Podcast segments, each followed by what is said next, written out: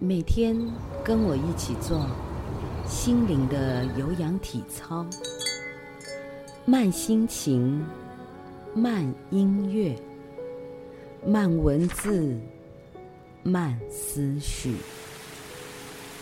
城市慢半拍，让时间停滞，让呼吸延长。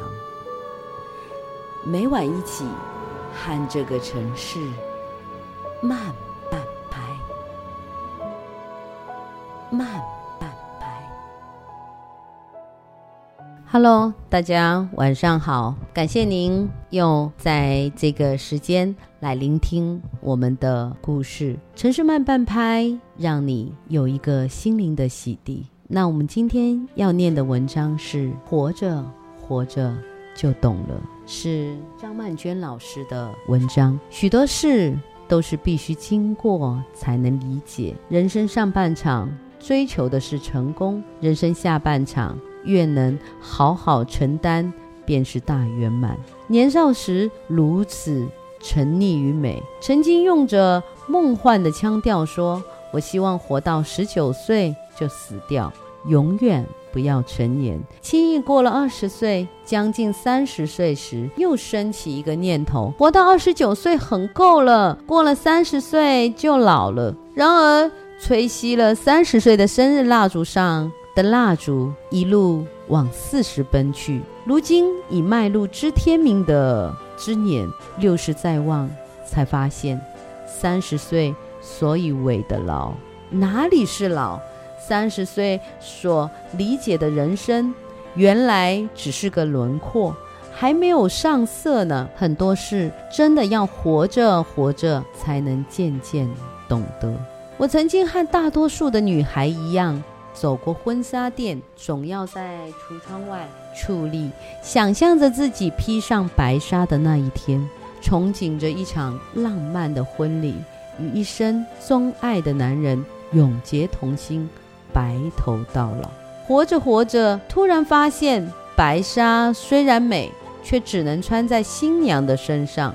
婚礼很浪漫，婚姻生活却很实际。钟爱不一定是持续一生。男人对妻子有时冷淡，有时欺瞒，婚约无法约束爱。当我确立了自己的方向，找到可以倾注一生的置业，因着投入。而神采焕发时，也就有了一种热恋的感受。这是自给自足的笃定的幸福。常有媒体询问我，作为一个单身大龄女人，有哪些甘苦滋味？我认为单身铸造了我的人生，让我过着想要的生活，成为一个完整的自己，并不感觉匮乏或苦涩。难道没有？寂寞孤单的时候吗？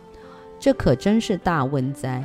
人生而孤独，能享受孤独的人，才能与自己好好相处。我现在的生活确实不是当初所设定的，但我感谢一切的失去与追寻，成就了此刻的我。我发现人们总是喜欢回顾、留恋着往昔的美好。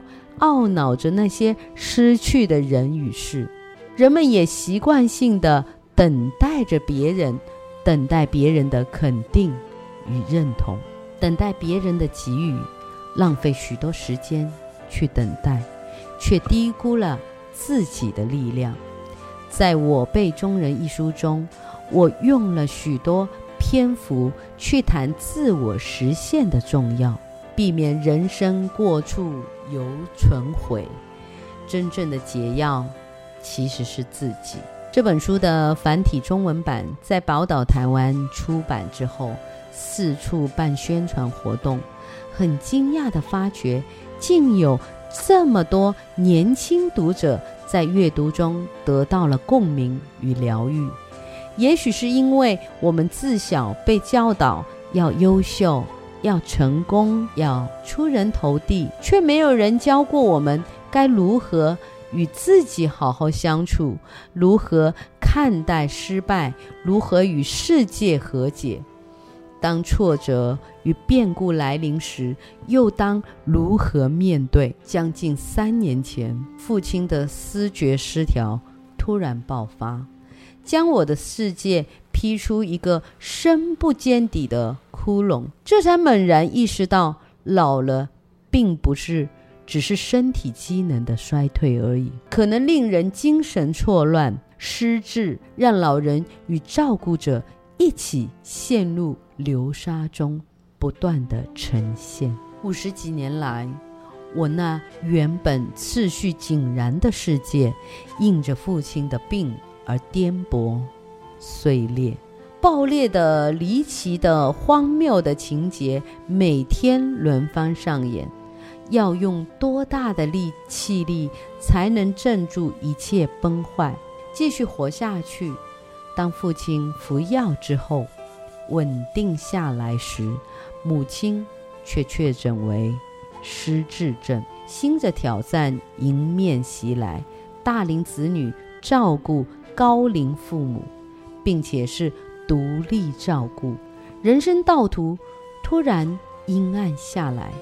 太多无可言说的痛苦，沉沉压在照顾者身上。许多事都是必须经过才能理解的。我开始觉得活得久一些是好事，生活中挑战不断也是好事。人生上半场追求的是成功，人生下半场只愿能好好承担。便是大圆满，这都是活着，活着才能懂得的事。其实我是一个好像很慢能够懂的一个人，所以我在人生的路上一直兜兜转转了很多回，才懂得了一些东西。而且我觉得老天有时候没有给我沉淀的时间，就让我失去了很多很多的东西。可是我知道说。有些事情，它必须让我经历，才能让我去渐渐懂得那些事情。所以，我觉得其实也无需去怪任何的人。我觉得，就像我们昨天念的这一篇，你还是要自度度人，你要自己度过去，人生才会跨过去。所以，张曼娟的这篇“活着，活着就懂了”。分享给您，我们下次再见。